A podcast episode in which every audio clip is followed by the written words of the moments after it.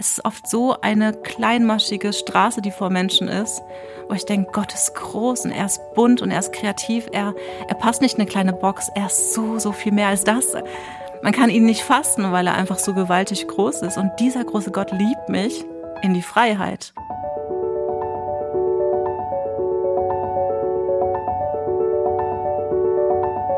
Der Flügelverleih. Mit diesem Podcast kommst du an.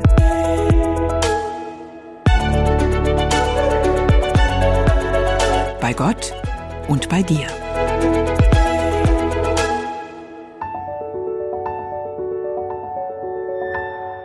Unser heutiger Gast ist mit Leib und Seele eine Königstochter Gottes und liebt es, andere Frauen und Mädels ebenfalls in dieser Identität zu stärken. Das tut sie schreibend, sprechend oder einfach nur durch ihr warmherziges und inspirierendes Sein. Sie ist eine leidenschaftliche Ermutigerin, die dafür lebt, mit Menschen und Jesus unterwegs zu sein und dabei immer neue Schritte zu wagen und kreative Dinge auszuprobieren. Ihr letzter großer Bestseller führte uns kreativ tiefer ins Gebet. Ihr zur Stunde neuestes Buch Freigeliebt Leben inspiriert dazu, nah an Gottes Herz die Weite des Lebens zu entdecken. Wir freuen uns schon sehr auf ein beflügelndes Gespräch. Herzlich willkommen, Nelly Bangert. Ja, vielen Dank für die Einladung. Ich freue mich sehr, hier zu sein.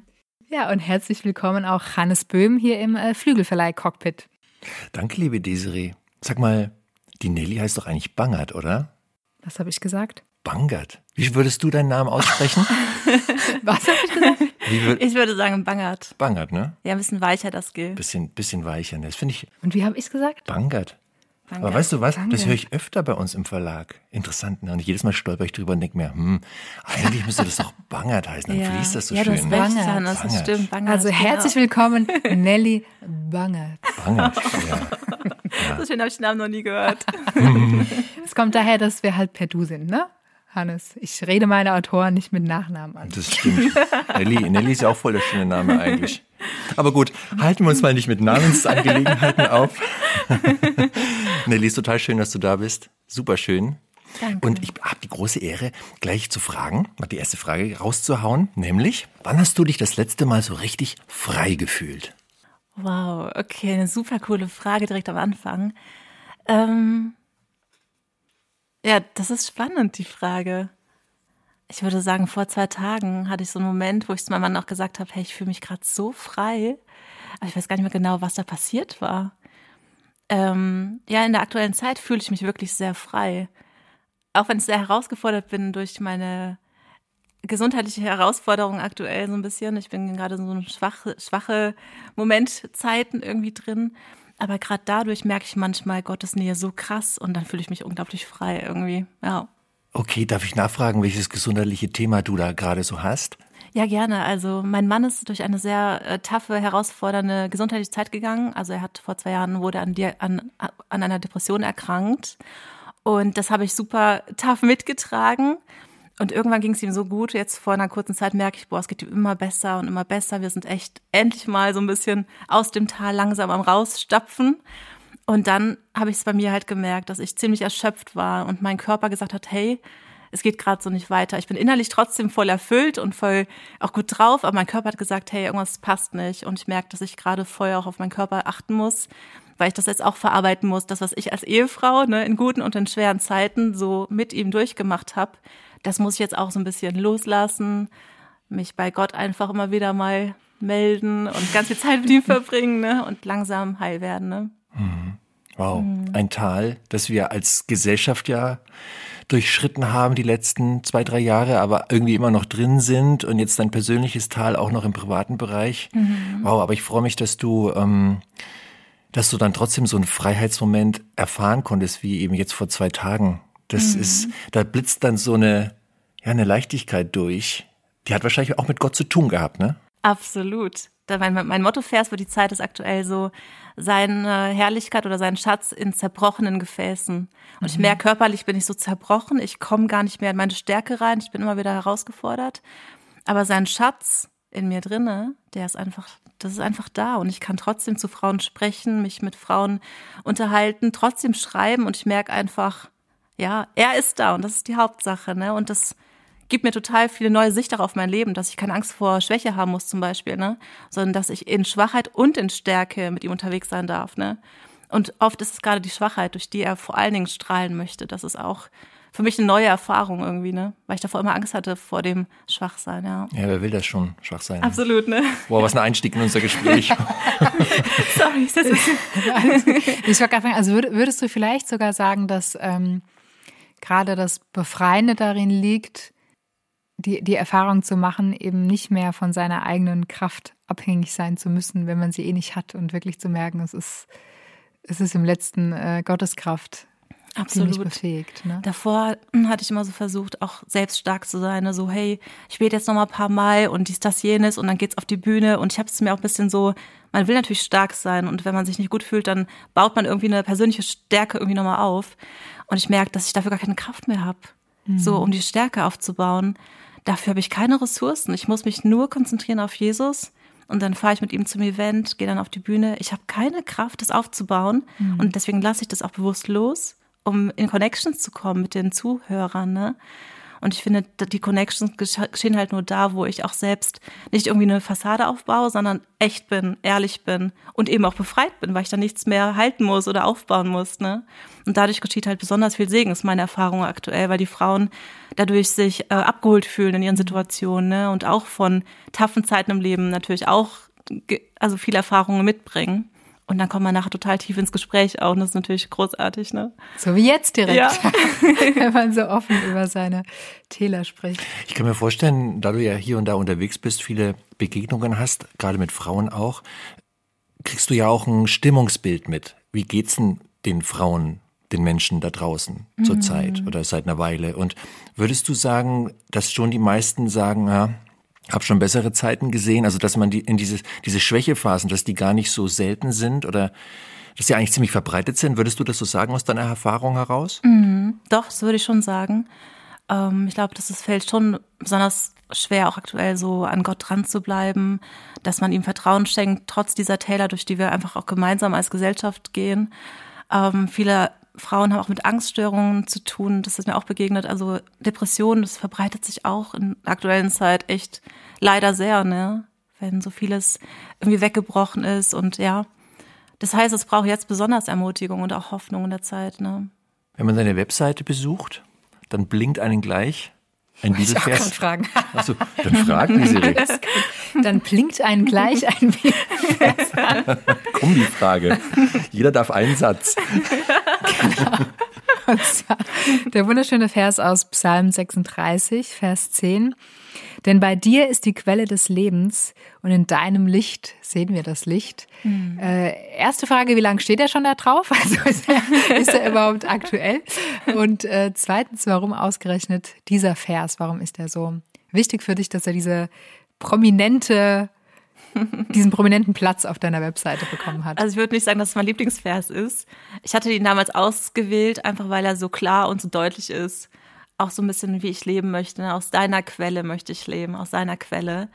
Es gibt so viele tolle Bibelverse, ich hätte auch ganz andere draufpacken können. Aber der hat mich damals bei der Website-Erstellung besonders angesprochen, hey, ich möchte aus deiner Quelle leben und ja, in deinem Licht auch sein. Ich möchte in Gottes Gegenwart leben. Und mein Wunsch ist es auch mit meinen Büchern und meinen Vorträgen, Menschen, also vor allen Dingen Frauen, aber auch Männer, die hier und da zuhören und das Buch lesen, in Gottes Gegenwart zu führen, in sein Licht hineinzuführen, weil da ist wirklich Hoffnung, Liebe, Freude, Freundlichkeit, all das, wonach wir uns sehen. Und deswegen finde ich den Vers immer noch ganz, ganz wunderbar. Also, ja. Ich durfte jetzt ja schon äh, einige Bücher als Lektorin von dir begleiten und was mir ähm, bei jedem Einzelnen aufgefallen ist, ist eben, dass, dass deine Quelle, auch so deine, deine Quelle der Kreativität und, und, und der Liebe und Inspiration wirklich Jesus ist. Also ich finde, man spürt so eine ganz tiefe Innigkeit, ähm, die du in der Beziehung mit Jesus hast und auch so eine Reife. Und ich habe mich gefragt, war das schon immer so? Also wahrscheinlich nicht. Aber vielleicht möchtest du für die, die es vielleicht noch gar nicht so wissen, ähm, einfach mal kurz erzählen, wie denn eigentlich dein Glaubensweg so begonnen hat. Also mhm. Bist du da reingewachsen? Hattest du ein großes Erlebnis und warst dann on fire oder wie war das bei dir? Eine richtig tolle Frage. Ähm, ich bin auf jeden Fall groß geworden in so einem christlichen Elternhaus, so ganz klassisch. Und dadurch natürlich habe ich das, habe ich von Jesus immer gehört. Und äh, mit sieben Jahren hatte ich dann so die Entscheidung getroffen, hey, ich möchte mit Jesus leben. Ich wusste nicht, sieben was es Jahren ja, mit sieben Jahren. Ich wusste natürlich der Ausmaß nicht, was bedeutet das. Aber ich wusste, ich möchte mit ihm leben. Irgendwie das war in meinem Herzen, es ist bei mir angekommen. Dann die ganz normale Gemeindezeit. Also ich war einfach fast jeden Tag in der Kirche, der Kinderchor und der Jugendchor nachher und Gemeindechor und Kinderarbeit und Redaktion im Gemeindebrief. Also ganz viele unterschiedliche Bereiche, in denen ich auch reinschnuppern durfte, mitarbeiten durfte. Ich habe da ganz viel erlebt, auch in meiner Gemeinde. Es war eine Mennoniten-Brüdergemeinde und habe so viel Gutes mitgenommen. Und trotzdem muss ich sagen, ich bin die älteste von sechs Töchtern. Ich wurde schon recht, würde ich sagen, lieb und brav erzogen. Es war meinen Eltern schon wichtig und das ist, glaube ich, auch jeden Also, dass du lieb und brav bist. Ja, das war ihnen besonders Okay. wichtig, dass ich lieb und brav bin, was wahrscheinlich den meisten Eltern auch viel bedeutet. Also ich, ist ja nichts Schlechtes. Ja, ja. Aber ich habe schon irgendwie mit der Zeit auch gemerkt, Mensch, in mir war so eine Sehnsucht nach Freiheit, nach nach rauskommen. Ich wollte erleben, ich wollte Neues sehen. Ich war neugierig, was bietet die Welt mir im positiven Dinge. Ich, also ich wollte einfach das Leben erfahren. Und so bin ich auf ganz viele Events gefahren, habe bei ganz vielen Projekten auch überregional mitgemacht und ein bisschen aus meiner kleinen Bubble so ein bisschen ausgebrochen hier und da. Und dann irgendwann gab es einen Zeitpunkt, äh, wo ich halt noch Single war mit 22. Darüber schreibe ich auch, wo bleibt mein Prinz? Und ja, das, das war so eine kleine Krisenzeit, wo ich gemerkt habe, ja, alle heiraten hier und was ist mit mir? Hat Gott mich vergessen? Und in dem Moment wurde mir bewusst, hey, er hat, was, er hat noch was ganz anderes für dich im Sinn. Ne? Und dadurch bin ich auf meine persönliche Reise gegangen. Hey, erstmal, wer ist Gott und was hat er für mich im Sinn? Ich wusste das alles noch nicht. Und dadurch bin ich in so eine Weite gekommen, weil er mich dann berufen hat. Ich durfte die Berufung ganz deutlich erfahren für Frauenarbeit und Mädchenarbeit und das ganze Schreiben kam alles parallel in mein Leben rein, obwohl ich danach gar nicht gesucht hatte. Das war plötzlich einfach alles existent und real für mich. Statt Traumprinz erstmal Traumberufung. Ja, sozusagen. Absolut. Und ja, und dadurch natürlich dann über die ganze Reise dann nach Wetzlar. Und dann war ich hier in der FEG Wetzlar. Nachher bin ich weitergezogen mit meinem Mann nach Linsengericht, habe dann noch eine neue Gemeinde kennengelernt. Und immer wieder irgendwie wurde ich eingeladen von Gott, in die Weite zu kommen irgendwie. Und in die Weite kam ich, indem ich halt seine Liebe immer mehr und mehr verstehen und erkennen durfte. Ne? Weil die Liebe ermutigt uns ja auch in die Weite zu kommen und Schritte in die Freiheit zu wagen. Wenn wir Angst haben davor, was wird uns in der Zukunft begegnen, die Liebe ermutigt uns dazu, zu gehen und auch rauszugehen und Schritte zu machen und auch was zu wagen, auch mal, auch mal durch, durch Nebel zu gehen, durch die Wüste zu gehen. Wenn wir wissen, wer wir in Christus sind, dann haben wir eine unglaubliche Kraft auch, äh, große Schritte zu machen. Und ich würde sagen, durch Gott, der mir immer näher gekommen ist, wurde ich immer befreiter und habe mich immer stärker geliebt gewusst von ihm. Und ja, ich merke, dass ich da auf der Reise bin. Ich bin gespannt, wo ich in 20 Jahren bin. Ne? Ich finde das voll interessant, äh, so dein, dein Glaubenslebensweg, den du gerade so umrissen hast, mit sieben irgendwie Entscheidungen getroffen und dann mit Anfang 20 nochmal ein Stück weit neu definiert. Was bedeutet denn das für dich eigentlich, diese Gottesbeziehung für dein Leben? Ganz, ganz praktisch. Ich hatte, bevor du an dem Punkt warst, ähm, hatte ich gedacht, okay, jetzt kommt so eine Art Ausbruch. So, so eine Art, boah, jetzt ähm, war ich äh, x Jahre in dieser christlichen Bubble und jetzt bin ich Anfang 20 und jetzt, äh, ich muss jetzt mal, ich brauche jetzt mal irgendwie eine, eine, eine Luftveränderung.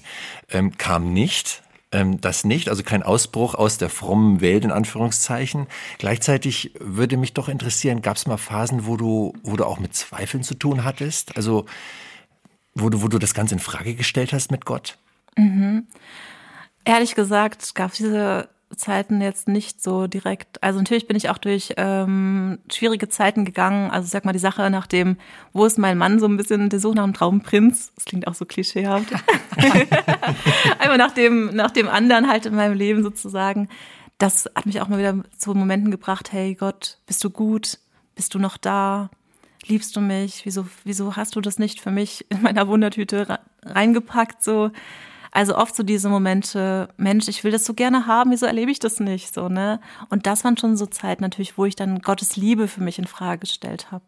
Oder wenn man durch Leidzeiten geht, jetzt wie aktuell, wenn das Leben plötzlich total dunkel wird oder der liebste Mensch, der einem so am, am Herzen liegt, ja mein Ehemann, den ich so unglaublich liebe, dass es wenn er plötzlich keine Lust mehr zum Leben findet und keine Freude mehr findet und wir durch so taffe Zeiten gehen, natürlich denke ich mir so, hey Gott, ich dachte, wir würden jetzt nach der Jugendarbeit, die wir gemeinsam gemacht haben, jetzt richtig an den Start gehen, eine Kirche gründen, irgendwas Verrücktes machen. Ich hatte so große Träume und Vorstellungen und plötzlich gibt es einen lauten Knall, aber eher in die andere Richtung. Das hat mich auch komplett herausgefordert und auch, da habe ich auch bis heute noch Fragen, wo ich merke, wie gehe ich mit zerplatzten Träumen um, wie gehe ich mit Zerbrüchen im Leben um, was geschieht da eigentlich mit mir, ne? Und auch mit uns und mit allem. Also da habe ich auch viele Fragen an Gott schon gehabt, ne?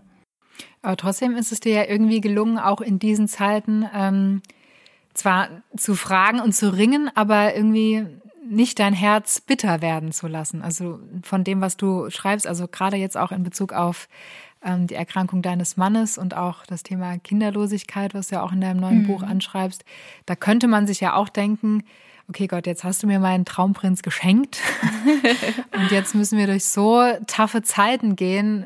Was soll das so? Ne? So habe ich mir das nicht mhm. vorgestellt. Also und ich finde es ja manchmal gar nicht so leicht, dass man ähm, genau, dass man dann nicht auch irgendwie in so eine Frusthaltung und, und, und verbitterte Haltung kommt, sondern wirklich sein Herz offen lässt und sagt, okay, ich bleib trotzdem an dir dran und ich vertraue drauf, dass du es trotzdem gut mit mir und uns meinst. Mhm. Ähm, Gibt es da einen äh, Tipp? Sag ich jetzt mal, wie dir das gelingt, dein, dein Herz auch in diesen Zeiten weich zu halten Gott gegenüber? Mhm. Also ich würde sagen, das, wo ich, ähm, wo ich auch echt Freiheit erleben durfte, wo auch Sauerstoff quasi in unsere Schmerzzeiten gekommen ist oder auch in meine persönlichen Fragen war, dass ich wirklich ehrlich sein kann vor Gott. Und das war mir schon immer bewusst, dass ich ehrlich vor Gott sein kann. Aber aktuell lerne ich das wirklich ehrlich zu sein, noch ehrlicher zu sein. Das ist wirklich ganz ehrlich, ja. Gott. ja, weil viele Gefühle als frommes Mädchen oder auch als gläubige Frau habe ich mir auch oft gar nicht erlaubt, so irgendwie Wut zu spüren oder Zorn oder wirklich Ärger zu spüren. Ich habe das schön ein bisschen weggedrückt, so von wegen, hey, ich will auch vertrauen, ich bin doch hier ich möchte auch Ermutigerin sein, es wird schon alles, wir gehen mit Gott da durch und so weiter. Aber dann durfte ich auch lernen, ich darf und ich muss auch brutal ehrlich mit Gott reden, weil dadurch, dass ich mein Herz wirklich aufmache und sage, hey Gott, wo bist du gerade? Ich sehe dich nicht, wo, also ich erlebe dich nicht oder ähm, ich habe das Gefühl, mein Leben, äh, ne, es gerät vollkommen aus den Fugen. Und dann aber dieses zu erleben, dass Gott mir gerade in diesem ehrlichen begegnen wollen, einfach, also dass ich mich mit ihm connecte und er mir begegnet darin, ne? Und dann spüre ich voll, dass er mir plötzlich die Wut wieder kleiner werden lässt oder die, die Traurigkeit einfach tragen hilft oder er einfach voll da ist. Gerade jetzt in der Zeit erlebe ich so, so eine tiefe Geborgenheit in Gott, obwohl so vieles auch irgendwie herausgefordert ist in meinem Leben, spüre ich, wie stark er einfach da ist. Ich kann mich in ihm richtig bergen. Er ist wirklich bei mir. Ich kann mich bei ihm wirklich runterkommen lassen. Ich darf mich einfach lieben lassen von Gott, ohne was zu tun. Ich bin einfach für ihn so kostbar, ohne irgendetwas für ihn zu machen. Er ist einfach da und ich spüre so, wie er uns trägt. Gerade jetzt ganz, ganz besonders. wo ich denke, wow, Gott möchte uns lieben und auch tragen, aber wir müssen auch loslassen lernen und auch äh, unsere eigenen Selbsthilfe-Dinge, äh, die wir uns vielleicht so aufbauen, auch mal loslassen und sagen, hey Gott, trag mich jetzt einfach. Mhm. Und dann ist er wirklich da, ne? Und ja.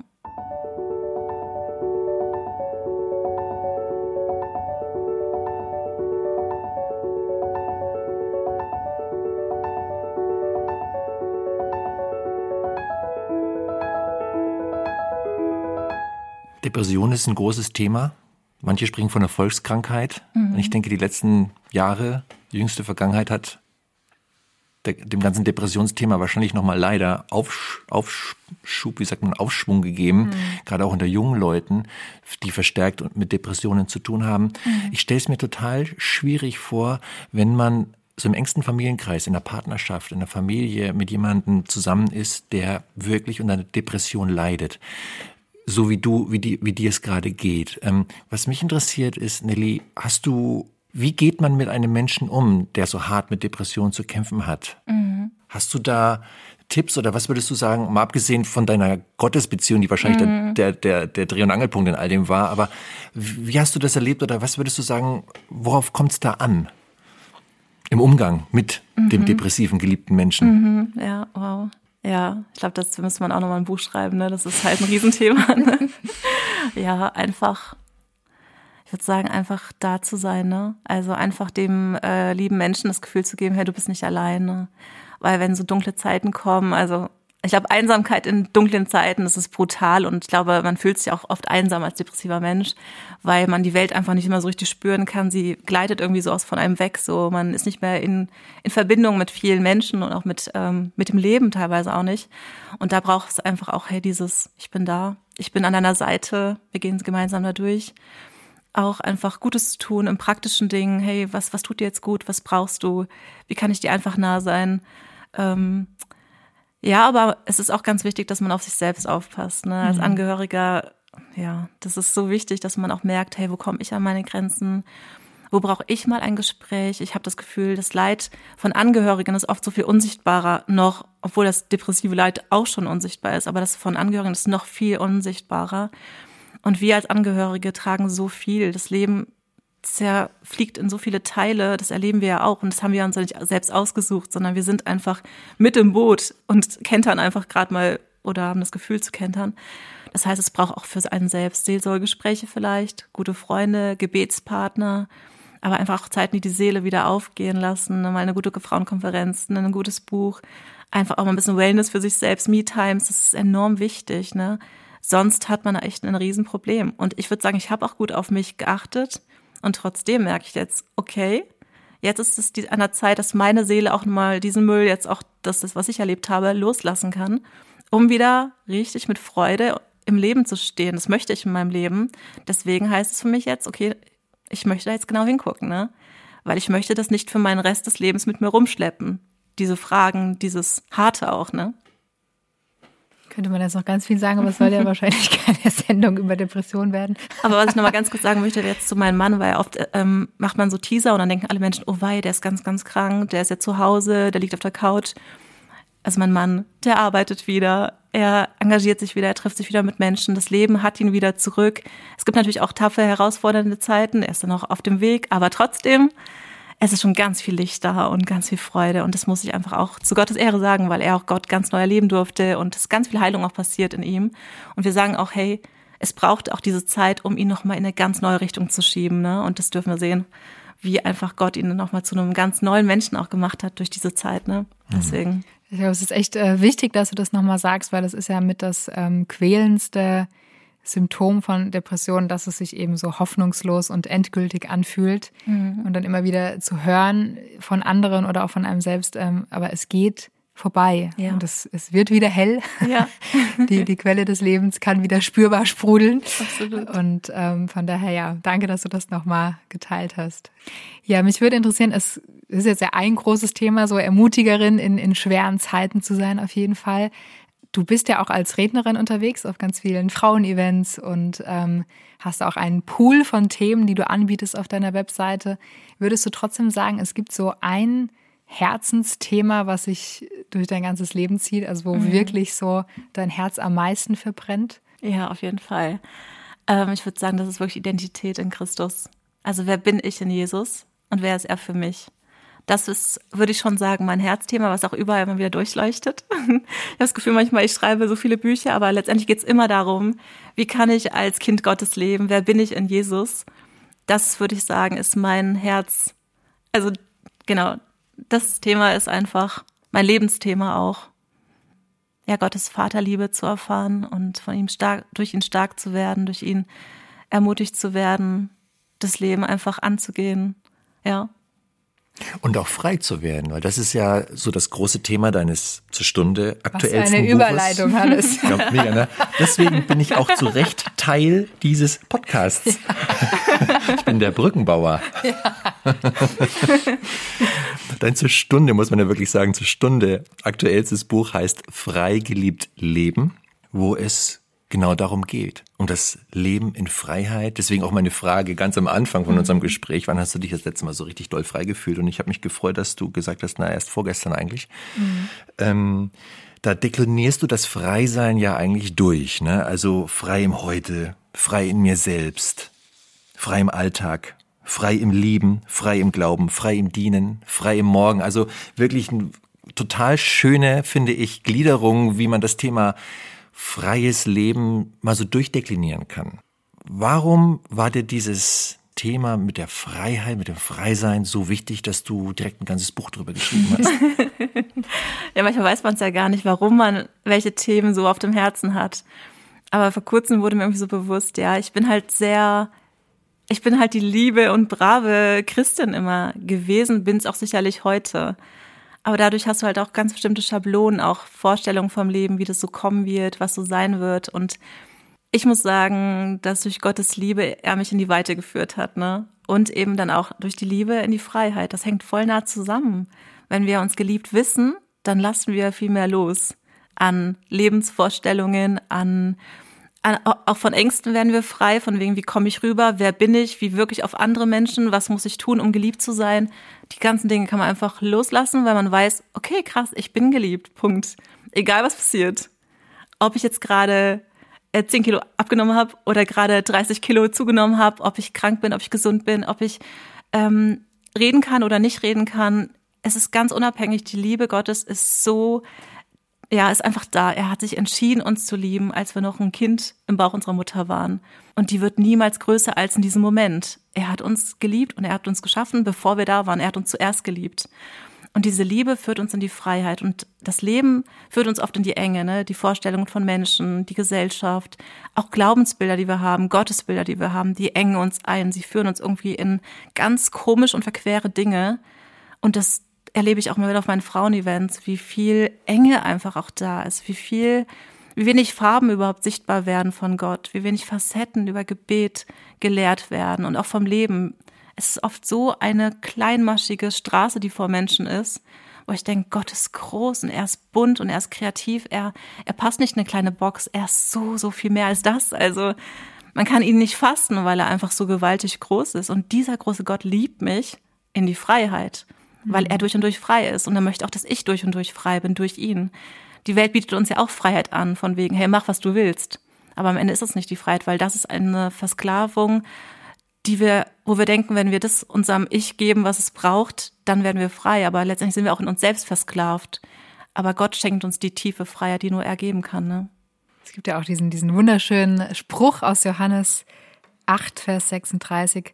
Wenn euch nun der Sohn frei macht, so seid ihr wirklich frei. Mhm. Ähm, mal ein bisschen provokante Frage. Würdest du sagen, du bist schon wirklich frei? Ja, was soll man drauf sagen? Ne? Würdest du es über dich sagen? Ich bin auf dem Weg.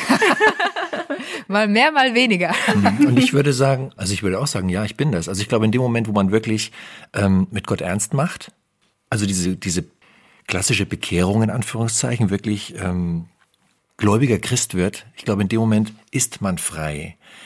Und das Problem, was du schilderst, das kann ich total verstehen. Man ist zwar de facto frei, man ist freigekauft, man ist erlöst, mhm. Aber fühlt man das im Alltag? Lebt man das im Alltag? Und genau wie du es schilderst, wir leben ja in einer Gesellschaft, die eigentlich nicht frei ist und die auch unfrei macht. Mhm. Und dieser Gesellschaft sind wir ausgesetzt. Und dann fühlt man sich hier und da vielleicht doch nicht frei, obwohl man es, sagen wir mal, formal mhm. vor, vor, Gottes Augen eigentlich ist. Ja. Und das ist ja, so verstehe ich auch dein Buch, das Dilemma, dass du eigentlich dabei helfen möchtest, dass man diese Freiheit, die man eigentlich hat, dass man die auch lebt mhm. und sich nicht so wegschließt und selber so blockiert und begrenzt. Genau. Und sich selbst in, in, in, ins Gefängnis begibt eigentlich, in was auch immer dieses, aus was auch immer dieses Gefängnis besteht. Absolut. Aber das ist total herausfordernd. Genau dieser, dieser Weg in die Freiheit ist total herausfordernd. Weil du damit ja auch immer wieder irgendwie ähm, den Mut haben musst, auch einfach deinen Weg zu gehen mit Gott. Und eben, wenn viele Menschen dir zurufen, hey, mach jetzt auf jeden Fall nicht das oder mach auf jeden Fall das oder so und so musst du sein und so und so musst du aussehen und so und so. Also wir werden ja ständig auch mit Lügen auch konfrontiert in unserer Zeit oder auch generell. Das war schon immer so seit Adam und Eva. Also Lügen bestimmen ja auch irgendwie unser Leben zum Teil leider, weil wir sie immer wieder in Medien sehen, hören, in, also überall werden wir mit Lügen konfrontiert. Und dann immer wieder neu die, der leisen Stimme der Freiheit zu folgen, die sagt, hey, das ist eine Lüge und das ist die Wahrheit und die Wahrheit macht uns frei. Das heißt, es ist immer wieder auch ein Hinhören, hey, wo ist denn der Weg der Freiheit und der Weg der Wahrheit eben, ne, durch Jesus. Es ist total herausfordernd, sich bei meinen, auch gerade wenn man depressiv ist, da lernt man es extrem, diesen Lügen nicht zu glauben. Es ist ein brutaler Kampf. Mhm. Und ich würde auch sagen, dass der Kampf aber auch in jedem Menschen stattfindet, sich immer wieder neu für die Wahrheit und eben dadurch für die Freiheit zu entscheiden. Ne? Das heißt, Übungsfeld täglich, jeden Tag neu. Mhm. Wo will ich in die Freiheit treten? Ne? Und was engt mich gerade ein? Ne? Ja, ich finde auch diesen Punkt, äh, worauf höre ich. Ich habe mal äh, diesen, diesen coolen Satz gelesen, ähm, glaub nicht alles, was du denkst, und würde ergänzen, glaub auch nicht alles, was du fühlst. Und ich mhm. finde, es ist aber gerade das Schwierige, wenn man ein sehr gefühliger Mensch ist, wie ich zum Beispiel bin. Ja. Ähm, deswegen habe ich auch ehrlicherweise gesagt, ich bin auf dem Weg, weil, also geistlich gesehen, ja, bin ich definitiv frei. Aber ich merke eben trotzdem immer wieder, wie mich schnell Gefühle gefangen nehmen können, wenn ich Angst habe, jemanden zu enttäuschen oder wenn ich irgendwie Menschenfurcht habe oder sonst was.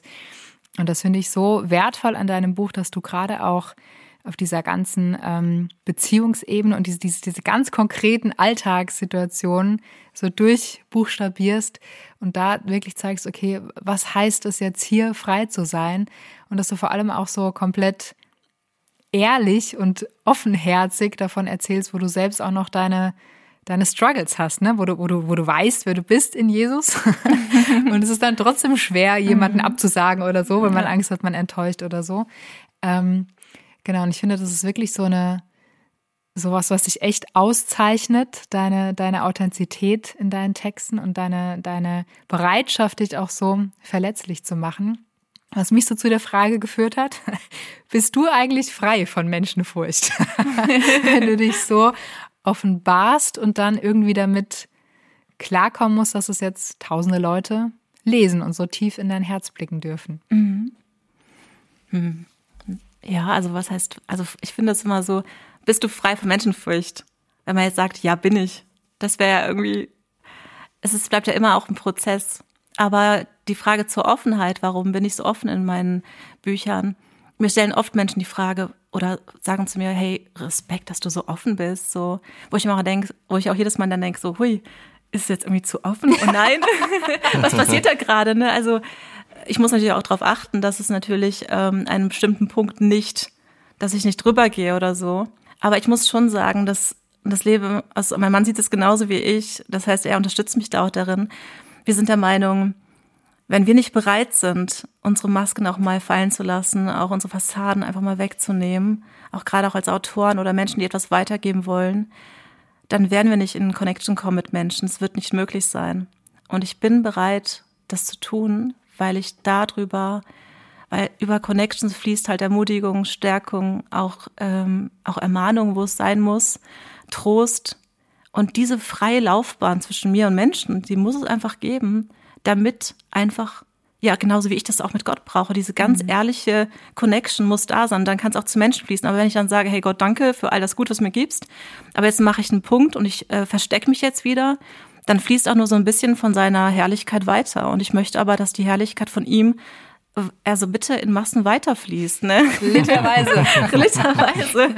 Und von daher, da, da gibt es nur einen Weg. Und das heißt, ich, ich muss auch ehrlich mit mir sein. Und ich glaube, ich könnte es auch gar nicht anders. Ne? Also irgendwie, ja, ich möchte einfach Menschen begegnen. Das ist eine ganz tiefe Sehnsucht auch von mir. Und ich merke, dass das geschieht halt, wenn ich mich auch öffne bis zu einem bestimmten Punkt. Natürlich muss ich auch wissen, was privat ist, ganz klar. Aber dadurch merke ich, Menschen öffnen sich mir und darüber geschieht auch Befreiung in Menschen. Letztens kam eine Frau zu mir und hat gesagt, hey, ich habe noch niemandem gesagt, dass ich total mit suizidalen Gedanken zu, zu kämpfen habe zum Beispiel. Es weiß kaum jemand von mir, weil ich mich total schäme dafür.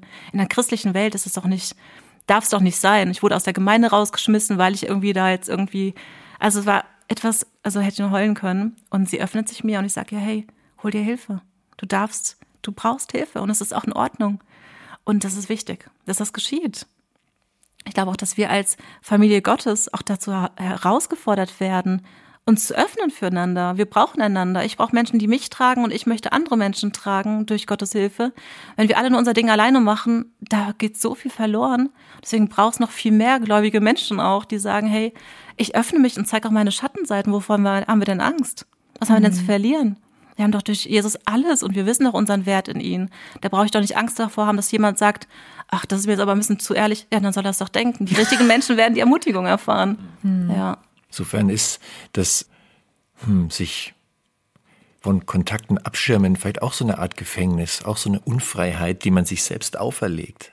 Mhm. Ich möchte ganz gerne noch mal zu einem Bild kommen, was du am Anfang deines Buches Freigeliebt Leben verwendest. Es ist ein Traum, den du schilderst. Der Traum, wo ein Mädchen auftaucht. Vielleicht magst du mal kurz erzählen, was es mit diesem Traum auf sich hat und wie du ihn interpretierst. Ja. Ähm, ich war in einer Frage, ähm, also ich hatte einen Menti, jetzt mal ganz konkret gesprochen, einen Menti, den ich begleitet habe. Und der Menti ist einfach auch gereift und so weiter. Irgendwann standen wir vor dem Punkt, hey, wird daraus eine Freundschaft? Und ich habe gemerkt, so, so ein Schubladendenken, hey, du bist doch mein Menti, daraus kann keine Freundschaft werden irgendwie. Ne? Weil ich auch Jugendleiterin war von der Person. Und da war ich voll im Struggle. Ist es jetzt dran, irgendwie das jetzt freizulassen und in eine andere Schublade zu lassen als Freundin? Da, ich wusste einfach keine Antwort, ehrlich gesagt. Und dann habe ich gebetet, dass Gott mir es zeigt. Und dann hat er mir diesen, diesen, dieses Bild, diese Vision, diesen Traum geschenkt. Ich stand einfach in diesem Traum äh, und links neben mir kam ein Mädchen ganz fröhlich und äh, quicklebendig vorbeigelaufen auf die große, weite Wiese. Und sie schaut zu mir und ich dachte mir so, ich möchte mit ihr laufen, ich möchte mit ihr lebendig sein, ich möchte mit ihr das Leben umarmen und genießen. Aber ich stand da wie einzementiert und konnte keinen Meter gehen. Und dann sagte sie zu mir, hey, du hast dir die Falle selbst gebaut. Und rennt bei mir vorbei und macht große Einräder auf der weiten Wiese und erlebt das blühende Leben, während ich nur Beobachterin bin eines freien Lebens. Ich habe gedacht, krass, genauso ist es doch im Leben, dass wir uns auf die Fallen selber bauen. Das tun oft gar nicht Menschen, manchmal schon, aber oft sind wir es, die wir uns in unseren Pfeilen feststecken, von wegen, was wird der Mensch von mir denken, wenn ich jetzt ganz ehrlich bin? Wird mich jemand noch lieben, wenn er merkt, dass ich da voll den Schwachpunkt habe? Was wird passieren, wenn ich versage oder scheitere mit irgendeinem Bereich meines Lebens? Bin ich da noch anerkannt oder gesehen? Und das sind Fallen, die wir uns selber bauen. Aber Gott möchte uns in die Freiheit rufen. Und da ist einfach die Fülle des Lebens, die auf uns wartet. Ja. Also das Bild fand ich sehr beeindruckend, weil es, weil ich glaube, da finden sich ganz viele wieder, die sagen, Mensch, irgendwie fühle ich mich so als Zuschauer. Bei den anderen, ne, die anderen haben Spaß, bei den anderen läuft's und ich, ich bin so, ich bin so festgekettet aufgrund von verschiedenen Dingen, was auch immer das für Umstände sind, äh, ist ja ganz vielfältig. Aber zu dieser Erkenntnis zu kommen, dass das nicht sein muss und dass man selbst viel tun kann, um in diese Freiheit zu kommen, nach der man sich sehnt, mhm. das fand ich, ähm, das fand ich ein ganz starkes Bild, was du dann auch ja, was finde ich auch zu Recht am Anfang deines Buches ist, weil es so auch diese Sehnsucht so richtig greifbar macht.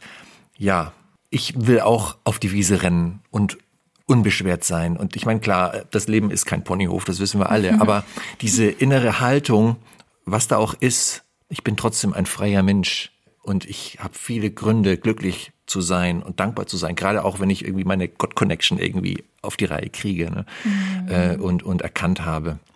Ähm, ganz stark. Dankeschön. Und ich finde, dass es auch wieder das bestätigt, was du gerade gesagt hast mit dem sich öffnen, weil ich finde, oft kann es auch so befreiend sein, wenn man die eigenen Fallen einfach mal ausspricht und man nicht in seinem eigenen Kopf, in seinem eigenen Denken, in seinen eigenen Lügen gefangen ist und merkt, okay, manche Dinge sind vielleicht wirklich nur in meinem Kopf und haben gar nichts mit der Realität zu tun. Und deswegen ist dieses äh, gemeinsame Aufbrechen in die Freiheit auch so wertvoll, wozu du einlädst. Mhm. Wir haben ja vorhin schon ähm, ein paar Mal darüber gesprochen, dass Freiheit manchmal auch ein Prozess ist und ein Weg ist. Aber es gibt ja auch wirklich diese Momente, die so einem richtigen Befreiungsschlag gleichkommen, wo man wirklich merkt, hier hat sich jetzt was verändert, hier ist was aufgebrochen, hier bin ich jetzt wirklich aus einer Falle rausgekommen. Ähm, es gibt eine konkrete Geschichte in deinem Buch, die genauso war, die mich sehr bewegt hat und die ich sehr eindrücklich fand. Vielleicht äh, möchtest du die mal mit uns teilen, liebe Nelly. welche Geschichte meinst du denn jetzt? ich meine natürlich loslassen, um weiterzugehen. ähm, ja, das war eine sehr ähm, eine Geschichte, wo ich wirklich gespürt habe, was es bedeutet, in die Freiheit zu kommen. Ähm, es gibt ja so, dass wir im Leben unterschiedliche Zeiten oder auch Menschen erfahren, die ne, zeitweise auch Wegbegleiter unseres Lebens sind, ob das eine Beziehung ist, ob das vielleicht eine Freundschaft ist, was auch immer. Und es gab einen Moment, wo ich in Schweden war mit meinem tollen Christian. und ähm, wir wollten schon fast wieder heimfahren. Das war schon der Abend, also der, vor der Abfahrt sozusagen, äh, der Abend. Ich habe gemerkt, hey, da ist etwas mehr drinne, was wirklich auch so ein, so, wie so ein Knäuel ist, was wirklich auch Belastung ist für mich. Das möchte ich gerne hier im Urlaub lassen. Ich will das nicht wieder zurück in den Alltag nehmen, sondern es soll hier in Schweden bleiben und ich möchte es abgeben. Und dann habe ich mich äh, wie oft in so Momenten an meinen Laptop gesetzt und habe einfach das alles runtergetippt. Ehrlich, so was bewegt mich da gerade, was ist es, was ich loslassen möchte. Und ich habe angefangen, dieser Person einfach Vergebung auszusprechen. Ich vergebe ihr für das, was sie mir nicht geschenkt hat, was sie mir nicht gegeben hat. Da, wo ich enttäuscht worden bin, das alles, die, auch die zerbrochenen Träume, die diesen Bereich betrifft, lasse ich los. Das habe ich alles runtergeschrieben. Ich habe gemerkt, ich möchte es so gerne loslassen. Dann bin ich ähm, schlafen gegangen, habe auch Jesus gesagt, hey, nimm es mir doch bitte ab. Ich will das nicht immer wieder aufknäulen und mich damit beschäftigen. Ich möchte davon frei sein. Nimm es doch mir bitte ab und nimm mir diese Last. Und an, in dieser Nacht geschah etwas Wunderbares. Ich habe plötzlich in mir drin so eine Wärme gespürt, so eine richtig, so eine richtige Hitze, wie so eine Feuerhitze in mir drin. Die hat in mir drin gebrannt. Also ich würde sagen, irgendwie, ja, im Rachenbereich irgendwo habe ich es gespürt und auch in mir drinne. Ich kann es gar nicht genau sagen, wie das jetzt war. Ich habe gemerkt, okay, da ist jemand am Werk, der ist größer als ich. Ich, ich habe nur gesagt, Jesus, heile mich bitte, nimm es bitte weg, heile mich davon. Und ich habe es wirklich so im Glauben und auch einfach auch dann losgelassen. Das war ein ganz besonders übernatürlicher Moment in dem Moment, natürlich, wo ich gemerkt habe, hey, da ist was passiert, da hat er dir was weggenommen. Und so bin ich eingeschlafen, am nächsten Morgen aufgewacht und habe gemerkt, da ist noch so was Warmes irgendwie, was auf mir drauf liegt. Ich habe es gespürt, da ist irgendwie jemand dran gewesen an meinem Herzen. Da wurde etwas heil gemacht. Da wurde eine kleine Herz gemacht an der Stelle. Ich spüre das noch. Aber die Gedanken an die Person und an die Situationen, die waren nicht mehr schmerzhaft, sondern ich wusste, da war was. Aber ich hatte das, da war eine Freiheit eingezogen. Das war gewesen, aber ich beschäftige mich nicht mehr damit. Ich wurde befreit davon. Das, das hat Gott mir geschenkt in diesem Moment. Und ich glaube, Gott ist jemand, der wirklich ein Heiland ist. Das singen wir auch in so alten Chorälen. Ne? Mhm. Er möchte unser Herz heilen. Und das, der hat eine ganz große Leidenschaft auch dahinter, unser Herz wirklich zu heilen. Aber dafür braucht es auch wirklich einen, sich aufmachen und hey Gott, bitte heile mich, dieses Gebet auch. Ne? Und das will er tun, ja. Ich finde es richtig cool. Und ähm, das liebe ich auch an Gott sehr, sehr, dass er so für jeden Menschen, einfach, dass er so ein liebevoller Vater ist, der jeden Menschen für sich sieht. Und auch sagt, hey, da gehe ich jetzt dran. Das ist mir nicht zu klein oder zu groß. Ja. Und ich fand es deswegen so ermutigend, weil, wie gesagt, es ja wirklich oft ein Prozess ist, aber es trotzdem genauso passieren kann und genauso Gottes Herz entspricht, dass er ein Wort spricht, ne? Und wir mhm. werden frei. Und ich glaube, dass wir uns da auch echt äh, danach auch ausstrecken dürfen und das erwarten dürfen, dass er wirklich diese Dinge von einem auf den anderen Moment uns auch nehmen kann, wo wir vielleicht die Hoffnung verloren haben, dass es jemals besser wird oder denken, wir müssen da noch 20 Jahre mit unterwegs sein, dass mhm. er das mhm. wirklich nehmen kann. Vielleicht durch so einen einzigen radikalen Herzöffner-Moment, wo man ihm die Dinge mhm. hinhält und sagt, okay, bitte und jetzt nimm es weg. Deswegen ja. ja. fand ich die sehr berührend, die Geschichte. Und sehr ermutigend, wirklich von Gott alles zu erwarten. Mhm. Auch wenn manches auf sich warten lässt. Ja. So. Absolut. Das Stichwort Schweden ist gefallen. Und ähm, das war ja für dich auch irgendwie ein besonderer Aufenthalt, ein besonderer Urlaub. Ich zitiere dich mal kurz. In einem Schwedenurlaub habe ich so stark wie nirgends sonst eine Ahnung von echter Freiheit bekommen. Mhm. Das ist mein Statement. Warum oder wieso genau? Was war da los? Also, ich finde, es ist auch sehr spannend. Ich weiß auch nicht genau, warum das gerade der Schwedenurlaub war. Ne?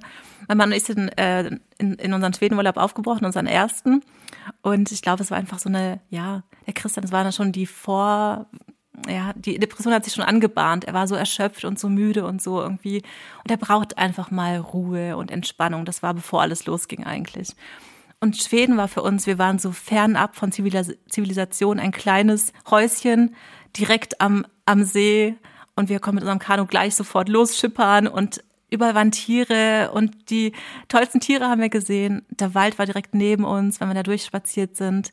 Ich habe einfach gespürt, hier ist Freiheit, hier ist kein Mensch, hier ist so viel Schönes zu sehen und so eine Weite, auch so eine wilde Stille irgendwie, so eine wilde Weite auch, die mich total begeistert hat, wo ich so eine raue Freiheit irgendwie so gespürt habe, wie noch nie zuvor irgendwie. Und es war so eine Zeit, in der Gott einfach so viel mit uns gesprochen hat, auch irgendwie. Wir sind morgens aufgestanden, haben unser Frühstück gegessen. Nachher gab es meistens so zwei, drei Stündchen, wo wir uns einfach mit unserem Laptops verzogen haben, mit der Bibel, Bibel gelesen haben, einfach aufgeschrieben haben, was Gott uns aufs Herz legt. Und wir haben alle immer wieder Impulse bekommen. Da ein Impuls, da ein Impuls. Wir waren wie in Gottes Haus, irgendwie so haben wir dort gelebt, irgendwie, weil er so viel für uns hatte. Und es war so vollgepackt mit Inspiration. Auch bis heute lernen, weiß ich, da habe ich das gelernt in Schweden, wie ich mit dem Krass. Thema umgehe. Und was hab, das habe ich da erlebt und da bin ich in die Freiheit gekommen. Da waren ganz verschiedene Momente, ganz bunter Blumenstrauß voller Momente, die für mich Freiheit bedeutet haben. Ne? Also auch so witzige Sachen wie Nacktbaden oder so, ne? Ist ja auch schon ein gefühltes Freiheitserlebnis, ne? Aber wenn man einfach ins, ins Wasser springt, weil kein Mensch da ist, zum Beispiel. Das sind so kleine Momente, die natürlich aber auch dann wieder geistlich ganz viel auch aufreißen können, wo man einfach merkt, wir sind halt ganzheitliche Menschen und wenn wir etwas spüren mit unserem Körper, das macht ja auch was mit unserem geistlichen Leben eigentlich. Das spielt ja alles zusammen irgendwie, ne? Und das heißt, ja, das war so ein Ort, wo wir wirklich Gottes Gegenwart total auf eine wunderschöne und so nahe Weise, intime Weise erleben durften.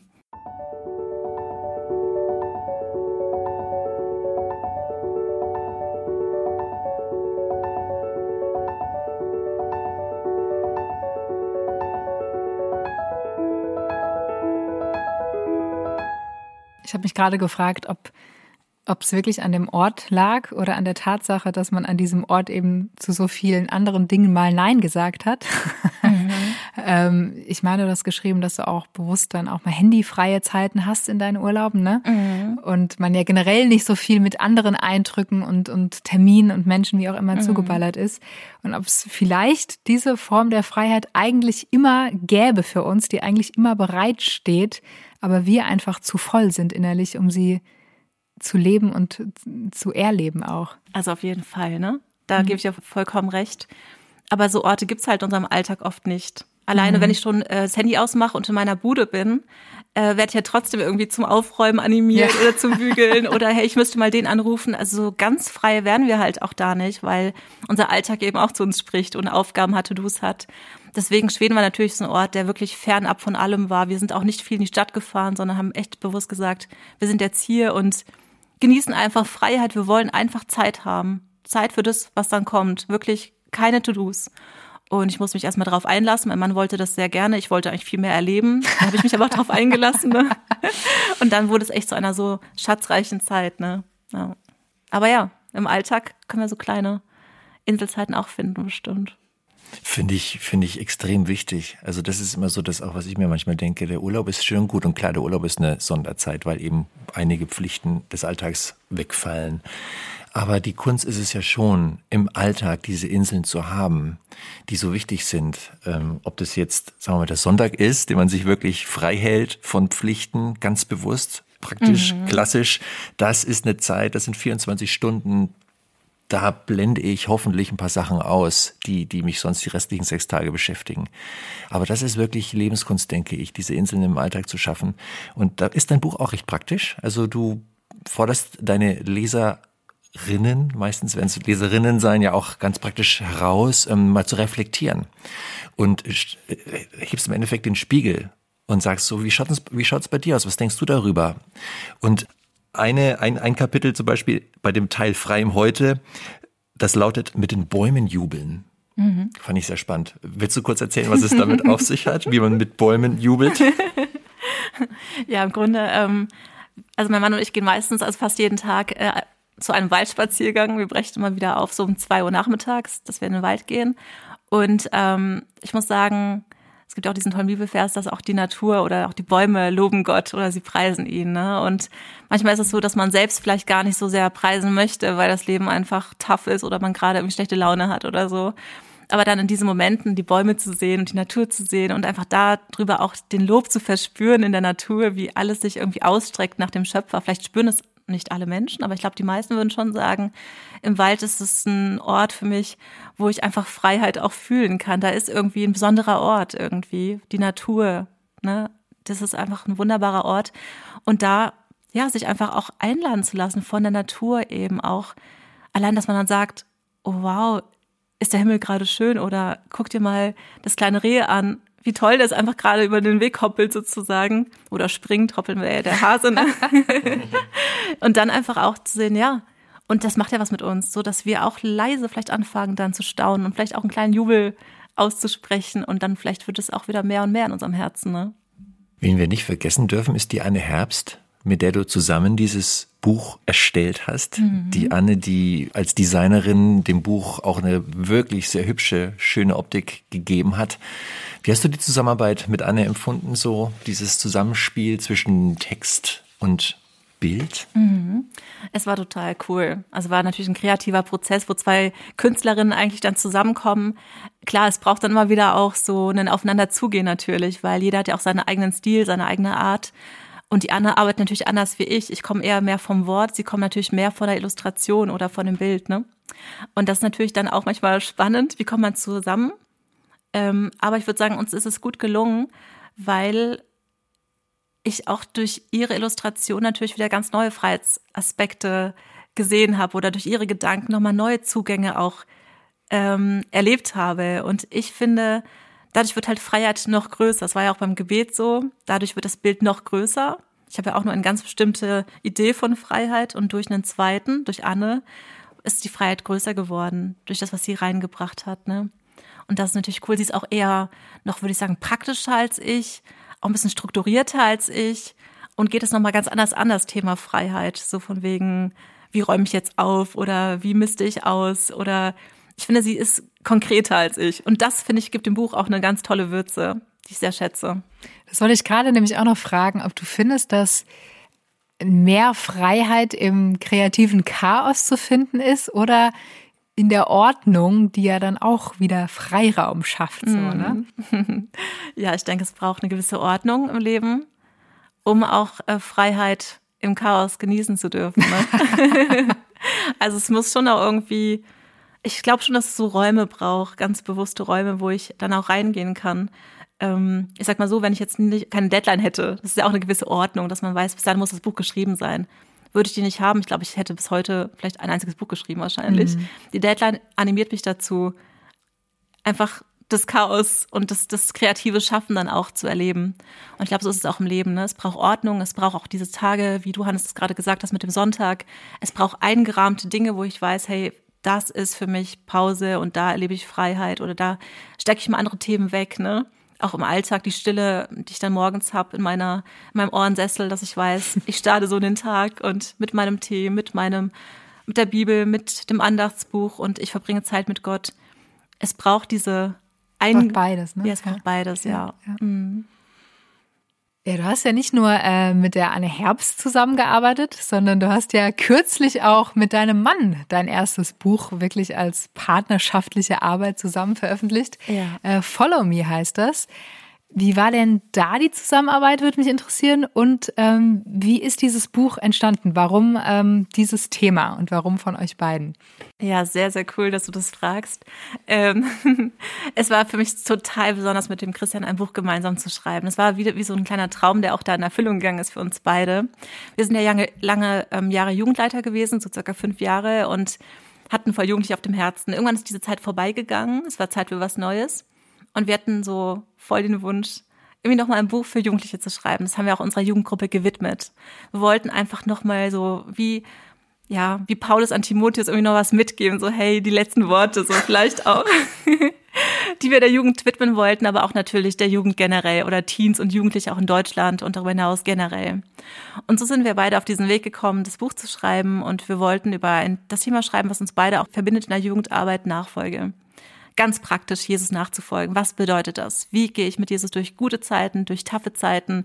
Was tue ich, wenn ich ihn nicht höre, wenn ich ihn nicht spüre? Wie erlebe ich ihn ähm, auch in meinen Begabungen? Wie kann er mich da auch ermutigen, einfach was Neues zu wagen? Wie gehe ich mit meinen Eltern um, wenn sie mal so richtig nerven? was tue ich, wenn ich ein Mädchen haben will, aber sie will nichts von mir und so. Diese ganz konkreten Themen, die halt Teens und Jugendliche auch beschäftigen, da wollten wir gerne reinsprechen. So wie als Jugend, ja, Jugendpastoren eigentlich so oder Jugendeltern oder wie auch immer, ne? So auch einfach Begleiter, einfach Freunde von den Jugendlichen. Ne? Wir sind da mit denen ganz cool unterwegs gewesen und haben es einfach geliebt, mit ihnen unterwegs zu sein. Ja, und dann ist das Buch Follow Me ähm, geschrieben worden, will ich schon fast sagen, weil wenn Gott nicht da etwas dazugegeben hätte, gäbe es das Buch heute nicht. Das ist uns beiden sehr bewusst. Mein Mann, der hatte, es war ja auch gerade ein Projekt in der taffen Zeit, die wir ich jetzt erlebt fragen, haben. Das hat sich ja überschnitten, oder? Absolut. Mit seiner Erkrankung, ja. Und es war eine Deadline, die wir ganz weit in der Zukunft hatten. Es ist ja manchmal so bei Buchprojekten, uns kam das näher. Und wir hatten schon Anfang Januar, wir sollten es Ende Februar abgeben. Wir hatten noch keine Zeile geschrieben. Ach, krass. Und mein Mann ist halt jetzt kein professioneller Autor, der jetzt ständig irgendwie Texte schreibt. Daher dachte ich mir, wie wird es nur werden? Und dann kam es so, dass er in die Reha gegangen ist, so als Abschluss auch seiner Behandlungszeit und so. Und er sagte zu mir, hey, ich habe in der Reha keinen Kopf für das Buch leider, obwohl ich es so gerne schreiben möchte. Da ist auch in ihm etwas zerbrochen, ein kleiner Traum, ne? Der so, hey, es tut mir voll leid. Aber du musst es, glaube ich, alleine schreiben. Es soll trotzdem rauskommen, so. Ich so, okay, gut, dann schreibe ich es halt alleine, so. Und dann kam Corona. Ich wurde drei Wochen, war ich erkrankt an Corona und richtig ordentlich, dass ich da nicht an Schreiben denken konnte. Mein Mann in der Reha, ich zu Hause, Corona, in der Quarantäne. Das war unser Januar und, und auch der Februar teilweise. Und ich so, okay, was machen wir denn jetzt, Gott? Was sollen wir jetzt mit dem Buch machen? und plötzlich sagt der Christian zu mir, hey Nelly, ich habe heute den ersten Text geschrieben. Ich In so, der- in der Reha noch. Ja, in der Reha. Ich so, okay, cool. Da muss ich nur noch 43 Texte schreiben. Das hilft mir auf jeden Fall. Dann sagt er, heute ist der zweite Text entstanden. Der dritte Text. Und so ging es immer weiter, bis er 22 Texte oder 23 Texte geschrieben hatte. Oder noch mehr. Ich weiß nicht mehr genau die genaue Zeit, genaue Zahl. Ich habe nur 18 Texte geschrieben von Follow Me. Er hat den Löwenanteil geschrieben in der Reha. Ach krass. Und das war für uns ein Wunder, ne? Also er braucht ja gerade Zeit zum Regenerieren, aber in der Zeit war er Gott so nah und Gott hat ihm einfach Impulse geschenkt. Er hat oft einfach abends noch einen Impuls geschrieben für das Buch. Und ich durfte auch einfach plötzlich voll so Schreibflow-Zeiten erleben, wo es einfach nur rausgeflossen ist und dann war das Buch fertig. Wir sagen auch im Nachhinein, wir haben nicht das Gefühl, dass wir ein Buch gemeinsam geschrieben haben. Das kam einfach über uns und es war plötzlich geschrieben und es war einfach fertig. Es war irgendwie eine sehr besondere Zeit, ja. Krass. Es sollte in die Welt. Es sollte in die Welt, ja. Ja, ja toll, tolle Geschichte. Tolle Geschichte. Ähm, Gerade auch, weil, weil ich finde, das hat dich ja auch bisher immer so ausgezeichnet, dass du jemand bist, du hast etliche Bücher für Jugendliche eigentlich veröffentlicht. Also hast ja eigentlich, sagen wir mal, primär Namen gemacht als Autorin für, äh, für Bücher für junge Leute. So. Weil du deren Lebenswelt einfach sehr gut kanntest, dadurch, dass du halt auch viel mit ihnen zu tun hattest und konntest da total toll reinsprechen. Gleichzeitig hast du inzwischen dir auch einen Namen gemacht als Autorin für erwachsene Menschen. Und im Moment, oder zumindest war es bis vor kurzem so, hast du für beide irgendwie, für beide geschrieben.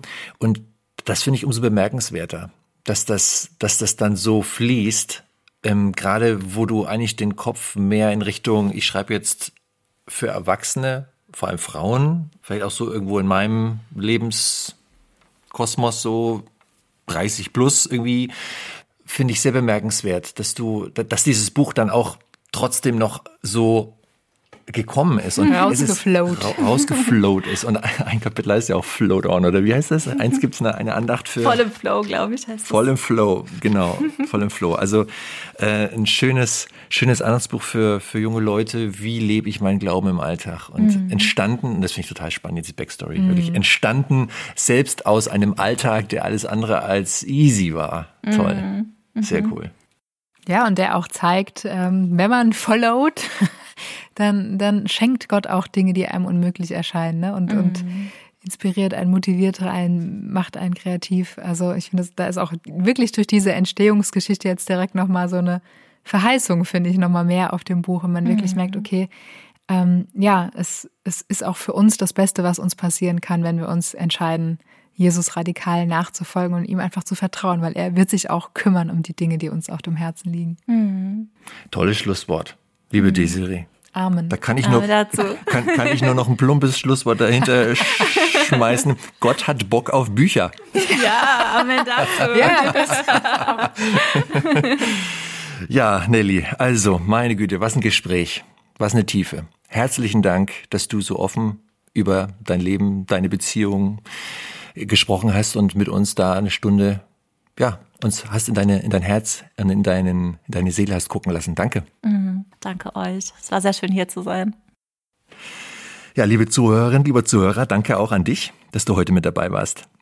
Mehr über Nelly erfährst du auf ihrer Webseite nelly-bangert.de und ihre gesammelten Werke findest du bei gerd.de oder bei deinem am liebsten konfessionellen Buchhändler.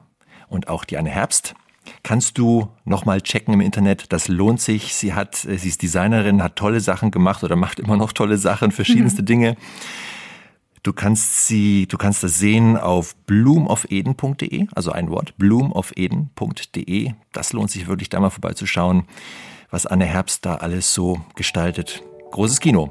Für den Moment sagen wir Tschüss und freuen uns auf deinen nächsten Besuch im Flügelverleih.